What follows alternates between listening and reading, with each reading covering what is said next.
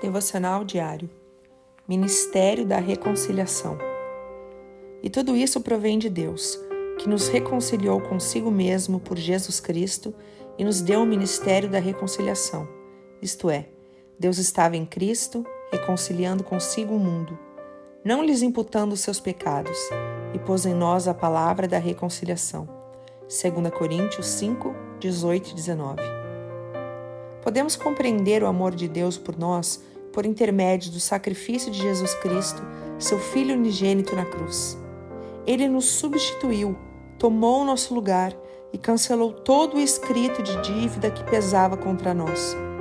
Tudo isso partiu de uma decisão única e exclusiva de Deus, de nos resgatar e nos reconciliar consigo quando estávamos afastados. Ele nos amou de maneira incondicional e conforme o versículo que lemos, nós recebemos esse ministério. E o que isso significa? Devemos compartilhar com os outros aquilo que recebemos gratuitamente. Ore nesse dia para que o Espírito Santo lhe dirija aqueles que estão sofrendo e continuam presos em grilhões de trevas. Deus te abençoe. Pastora Ana Fruit Labes.